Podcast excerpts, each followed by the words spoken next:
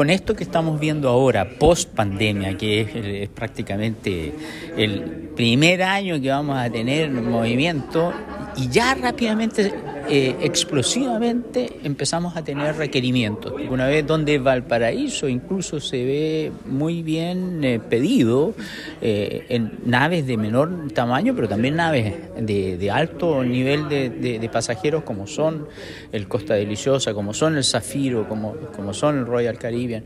entonces, eso demuestra con mayor, con mayor claridad que el futuro de, la industria del crucero en Chile va a crecer y está creciendo y va a crecer y vamos a tener obligatoriamente que pensar, especialmente en Valparaíso, en tener una infraestructura dedicada para, los cruceros. Una temporada que se proyecta muy auspiciosa.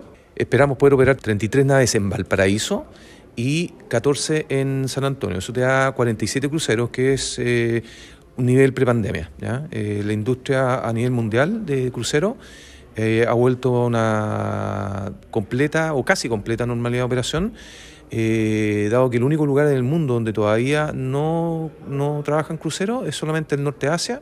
Así que muy contento. se reactiva una de las industrias más golpeadas durante la pandemia y que está esperando con ansias poder volver a trabajar, que es la del turismo. ¿ya? Y eso tiene un beneficio eh, social muy importante porque son muchas las pymes que dependen de esta industria. Como Puerto del Paraíso estamos muy contentos por la muestra de reactivación que está dando la, la industria de cruceros a nivel mundial en nuestro país y especialmente en Valparaíso. El que estemos recuperando las cifras de cruceros que registramos previo a la pandemia que eventualmente pueden variar en lo que resta del año, demuestra el interés de las compañías por llegar hasta nuestra ciudad y la relevancia que tiene nuestro puerto para atender este tipo de naves.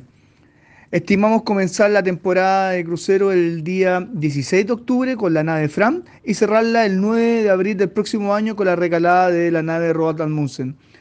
El arribo de estas naves para nosotros es muy importante porque es un impulso para el turismo de Valparaíso, por lo que es necesario trabajar juntos con mira a la próxima temporada y así poder dar la mejor atención para los posibles visitantes. Nosotros afortunadamente tenemos uh, la línea Viking Ocean Cruises que vuelve a Valparaíso y con su nave Viking Júpiter, la cual va a dar tres eh, regaladas durante la temporada y con la característica que estas pasadas por Valparaíso son con overnight, o sea, están dos noches en puerto.